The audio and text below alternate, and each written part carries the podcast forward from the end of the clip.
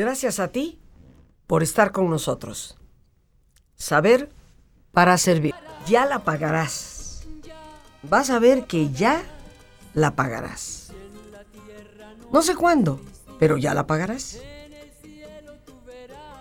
Y eso, queridos amigos, creo que es una de las expresiones más frecuentes en los seres humanos cuando alguien nos ha lastimado, nos ha herido. De alguna manera esperamos que tarde o temprano la pague. Algunas personas inclusive cometen el tremendo error de desperdiciar su propia vida esperando a ver cuándo la otra persona la paga. Y pueden morir sin verlo. Todos hemos sido sometidos, mis queridos amigos, en algún momento de nuestra existencia a situaciones que han resultado ser dolorosas.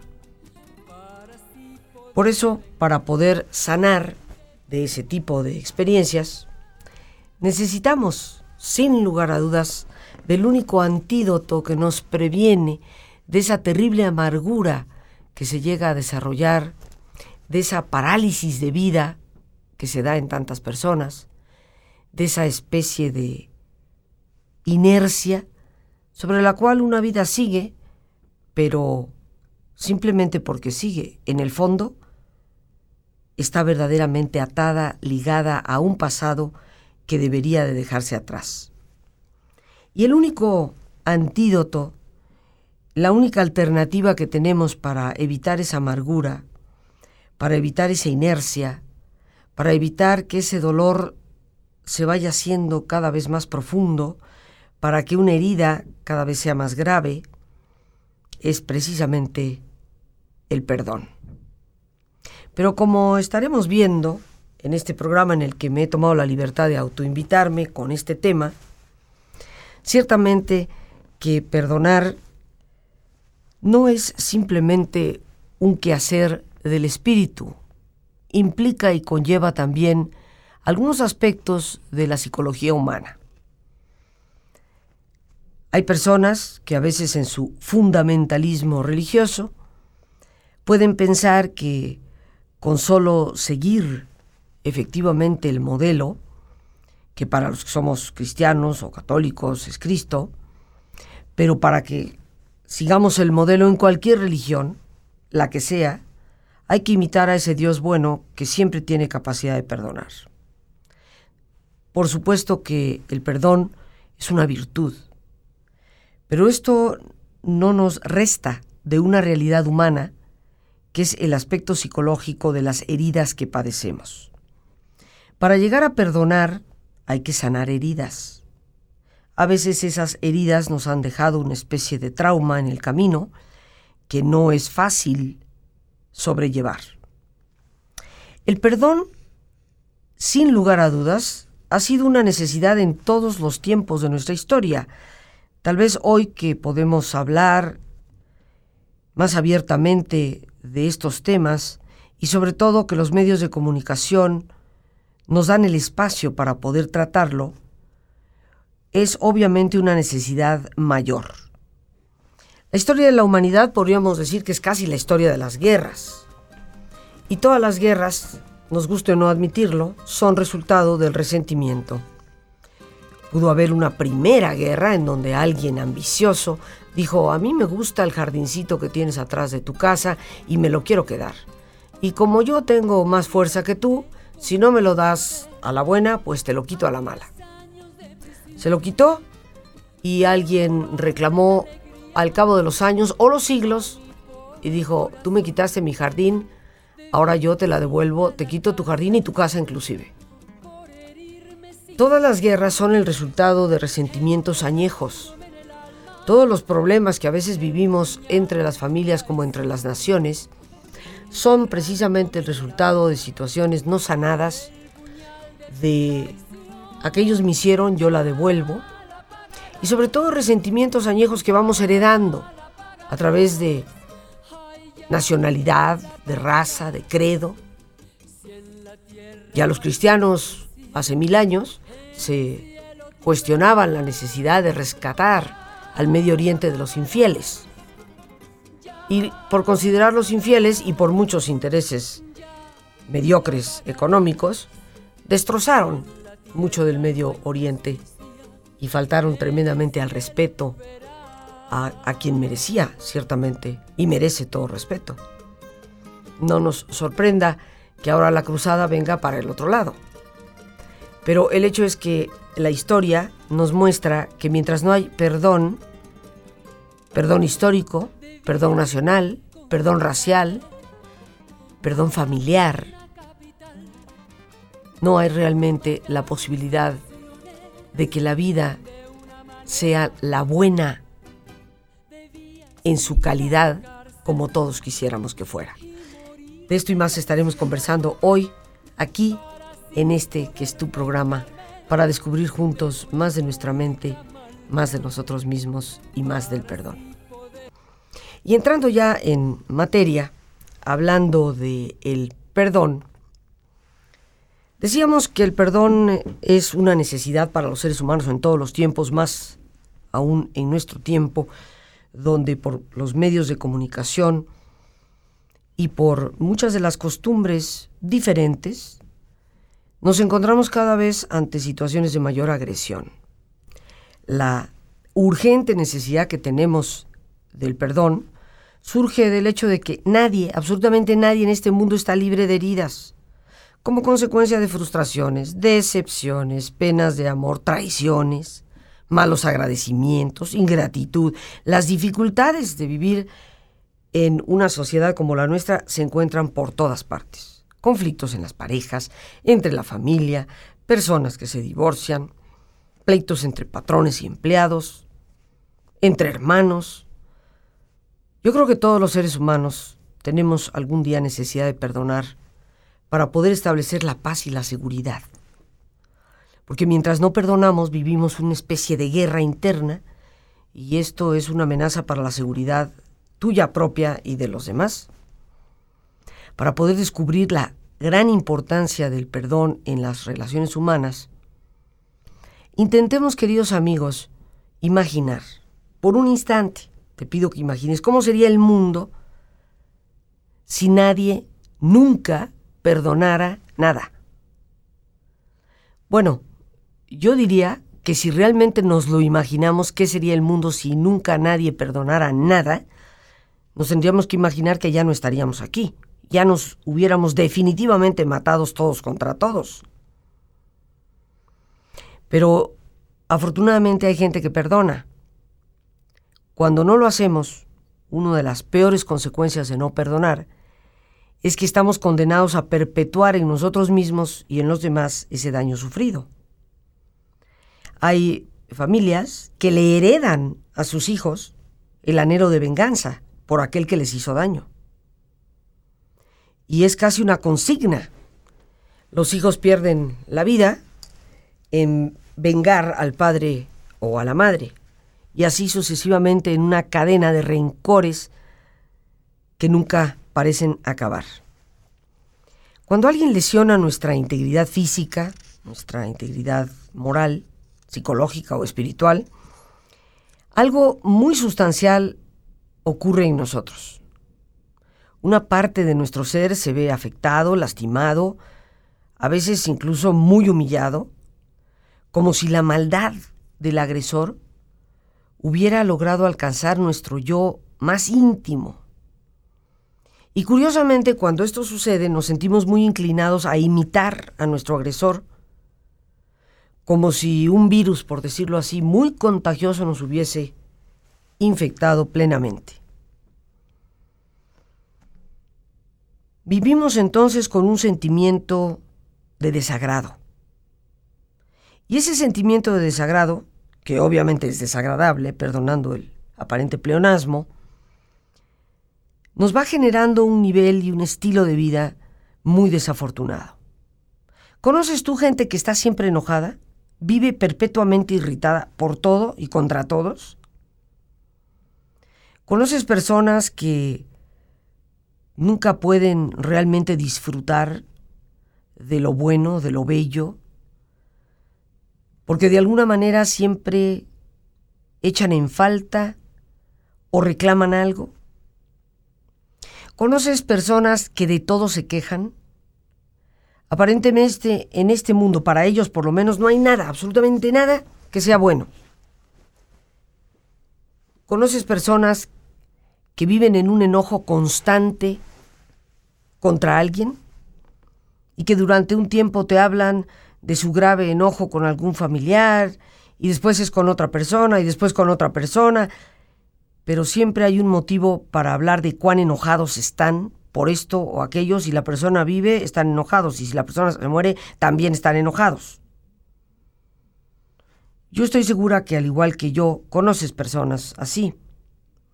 Vivir irritados, aunque sea inconscientemente, exige de cualquier persona muchísima energía y nos mantiene en una tensión constante, permanente.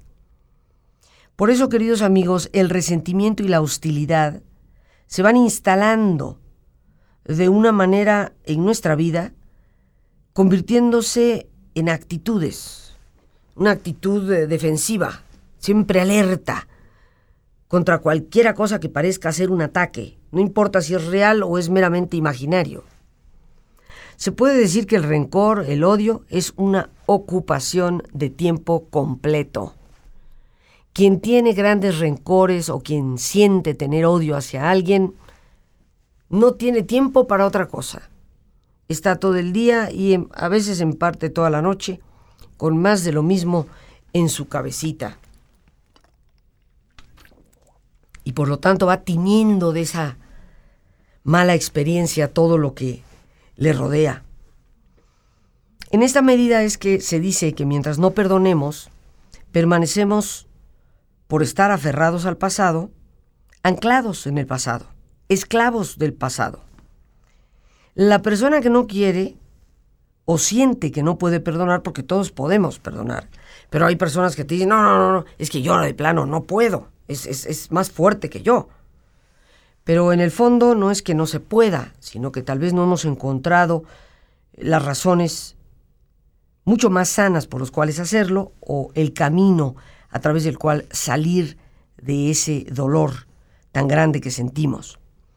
Pero la persona que no quiere o siente no poder perdonar, muy difícilmente va a lograr vivir el momento presente. Y mira que casi nunca uso la palabra difícil.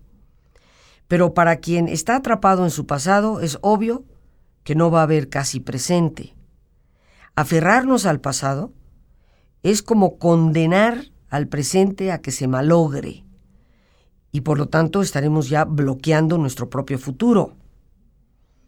Así que el rencor, el resentimiento, la culpabilidad, porque a veces ya no es tanto lo que otro hizo, sino lo que nosotros hicimos, que nos sigue lastimando en el interior, se convierte en una especie de atadura que nos impide realmente eh, la vida. Ante esa aparente incapacidad de perdonar, pues la vida se va paralizando.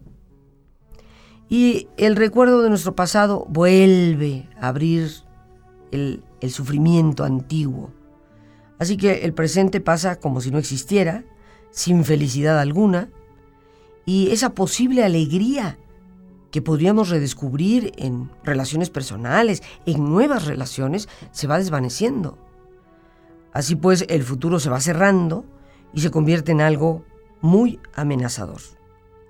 Entonces, por una parte, le tenemos tirria al pasado, no vivimos el presente y le tenemos terror al futuro.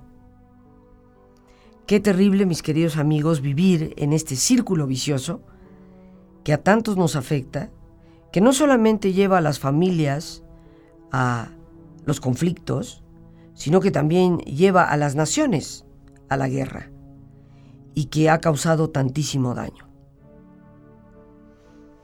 En gran parte, no solo por el tremendo dolor que sentimos, y por toda esa amargura que se va a ir generando del rencor, sino porque a la vez nos vamos sintiendo cada vez más frustrados, porque en la medida en que mantenemos un rencor, lo que priva en nuestra mente es el deseo de venganza. Vamos, queridos amigos, a hacer nuestro ejercicio de relajación, como es nuestra costumbre, pidiéndote que te pongas cómodo. Y si te es posible hacer el alto completo, el alto total, pues qué mejor que cerrar tus ojos en una posición cómoda con tus ojos cerrados, te pido que respires profundamente varias veces. Siente el entrar y el salir del aire en tu cuerpo. E imagina cómo al inhalar, así como tu cuerpo se llena de oxígeno, también tu mente inhala serenidad. E imagina cómo al exhalar, así como tu cuerpo se libera de las toxinas, tu mente se libera de todas las presiones y todas las tensiones. Respira profundamente. Y relaja tu cuero cabelludo.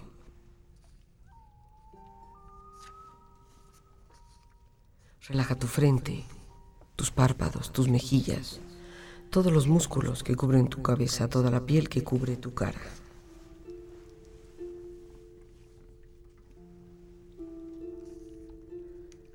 Relaja tu cuello y tu garganta. Siente su flexibilidad, equilibrio, balance.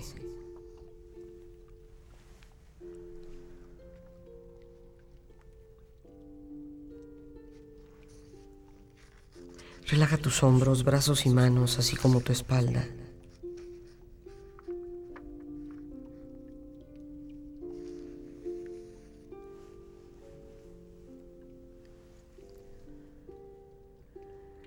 Relaja tu pecho exterior e interiormente.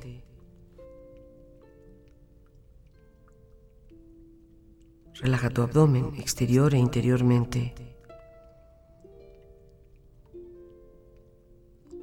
Relaja tus muslos, tus rodillas.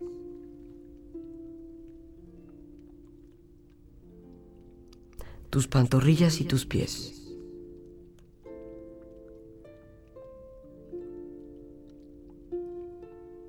Y con tu cuerpo profundamente relajado, proyecta en tu mente la imagen de un lugar ideal para el descanso.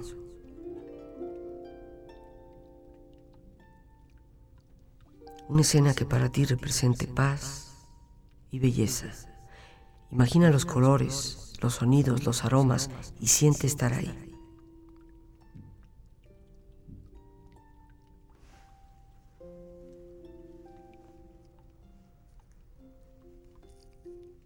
Con tu cuerpo relajado y tu mente serena, reflexiona en esta historia que comparto hoy contigo. El tema del día era resentimiento y el maestro nos había pedido que lleváramos papas y una bolsa de plástico. Ya en clase elegimos una papa por cada persona a la que le guardábamos resentimiento. Escribimos su nombre en ella y la pusimos dentro de la bolsa. Como te puedes imaginar, algunas bolsas eran realmente pesadas. El ejercicio consistía en que durante una semana lleváramos con nosotros a todos lados esa bolsa de papas. Naturalmente la condición de las papas se iba deteriorando con el tiempo. El fastidio de acarrear esa bolsa en todo momento me mostró claramente el peso espiritual que cargaba a diario y cómo, mientras ponía mi atención en ella, para no olvidarla en ningún lado, desatendía cosas que eran más importantes para mí. La realidad es que todos tenemos papas pudriéndose en nuestra mochila. Respira profundamente. Relájate bien. Y con esta experiencia empieza lentamente a estirarte, brazos, manos, piernas y pies, moviendo tu cuello, bostezando si lo deseas, haciendo que tu cuerpo retome su nivel de actividad habitual hasta lentamente abrir tus ojos. Ojos abiertos, bien despierto, muy a gusto, bien descansado y en perfecto estado de salud, sintiéndote mejor que antes ya la pagarás. Y nos quedamos atrapados en la venganza. Porque mientras tenemos rencor, resentimiento, pues queremos vengarnos. Ni que, ni qué dudarlo, ¿no? Una vida sin perdón, pues no nos ofrece nada verdaderamente gratificante. Habría que preguntarnos si la venganza entonces es la solución. ¿Qué es la venganza? Pues es responder con un nivel de agresión semejante o mayor del que recibimos. Pero este intento de compensar por nuestra cuenta, dándole al que nos agredió más de lo mismo, pues nunca nadie ha hecho feliz ni ha resuelto de verdad problemas. Esa obsesión que algunas personas tienen de revanchismo no contribuye a nada a sanar las heridas. Al contrario, lo que hace es agravar, porque como ya decíamos, nos vamos frustrando cada vez más. Sin embargo, queridos amigos, es la decisión de no vengarnos el primer paso importante y decisivo para emprender el camino del perdón. Antes de esta renuncia a la venganza, obviamente tiene que haber un proceso psicológico de reconocimiento de lo que ha sucedido, del enojo, porque nos duele y nos enoja que alguien nos lastime, que alguien nos humille, que alguien nos traicione. Y de hecho, en los primeros pasos del perdón hay que saber reconocer ese enojo, esa rabia, que es un mecanismo de defensa natural en los seres humanos, y a veces en el momento el deseo de retorcerle el pescuezo al otro. Pero así como eso es necesario, y es necesario reconocer que estamos heridos, que nos duele, que nos han lastimado, y es necesario poder conversarlo, poder decirlo, poder expresarlo y que nos den esa libertad, es también muy necesario llegar a decir, no voy a desperdiciar ni mi tiempo ni mi vida tratando de vengarme. En el momento en que renunciamos a la venganza, en ese momento iniciamos el verdadero camino del perdón. Decíamos que la venganza pues nunca va a ser la solución. Primero, no está en nuestras manos, cosa que nos frustra y nos podemos pasar la vida tratando de vengarnos y nunca llega la oportunidad, pero por otra parte, aun cuando logramos vengarnos de alguien, se va, se va creando un círculo vicioso que va creciendo en intensidad y esto, sin lugar a dudas, nos va haciendo cada vez más infelices. Nos obsesionamos por la revancha y eso no sana ninguna herida. Al contrario, como ya decíamos, la, la hace más profunda. También comentábamos que renunciar a la venganza es el primer paso para llegar al perdón, a un perdón verdadero. Mientras no perdonamos, queridos amigos, ese resentimiento que acumulamos en nuestro interior, aunque a veces decimos, no, yo no sería capaz de odiar a nadie. A la larga, cuando añejamos el resentimiento, se va transformando en, odio. Odio y rencor están íntimamente ligados, tanto como podríamos decir el humo lo está al fuego. Y el odio cuando se inicia es una aversión, no queremos saber nada de esa persona, no queremos verla, no queremos oírla, no queremos nada, nada, nada, nada. Y a la larga, poco a poco vamos odiando cosas y personas. Es una rabia disfrazada que está supurando de una herida que no se ha sanado, de una herida que está abierta y que puede estar abierta desde hace 30 eh, años, ¿no? Sin lugar a dudas, no importa. Es por lo tanto un rencor o resentimiento ya crónico. El odio es como un sinónimo de destruir. El odio siempre quiere destruir, se niega absolutamente al perdón. Pero es una pasión tan fuerte que va consumiendo a la persona que lo tiene. Podríamos decir que el odio y el rencor es el veneno que nosotros mismos nos tomamos esperando que el otro se muera. Pues ya sabrás cuándo se va a morir, nunca. Los que nos vamos a morir ciertamente somos nosotros. Odiar es lo más fácil. Ahí no necesitamos maestro alguno se convierte en ocupación de tiempo completo. Pero perdonar, perdonar requiere de un esfuerzo. Perdonar requiere de un conjunto de elementos en nosotros mismos que nos abran esa posibilidad de sanar heridas, dejar el pasado atrás y de comprender que el perdón conlleva tanto el aspecto psicológico como el aspecto espiritual. Y que sí, ciertamente, los valores que de hecho se enseñan en todas las religiones del mundo llevan tras de sí la importancia del perdón, pero que al igual que hemos de practicar esa virtud desde nuestras creencias, hay que saber sanar heridas, para lo cual se requiere en muchas ocasiones de tener un poco más de conocimiento de nosotros mismos y estrategias más efectivas. Las gracias a Dios por este espacio que nos permite compartir y el más importante de todos, una vez más, gracias por tu paciencia al escucharme y por ayudarme siempre a crecer contigo. Que Dios te bendiga.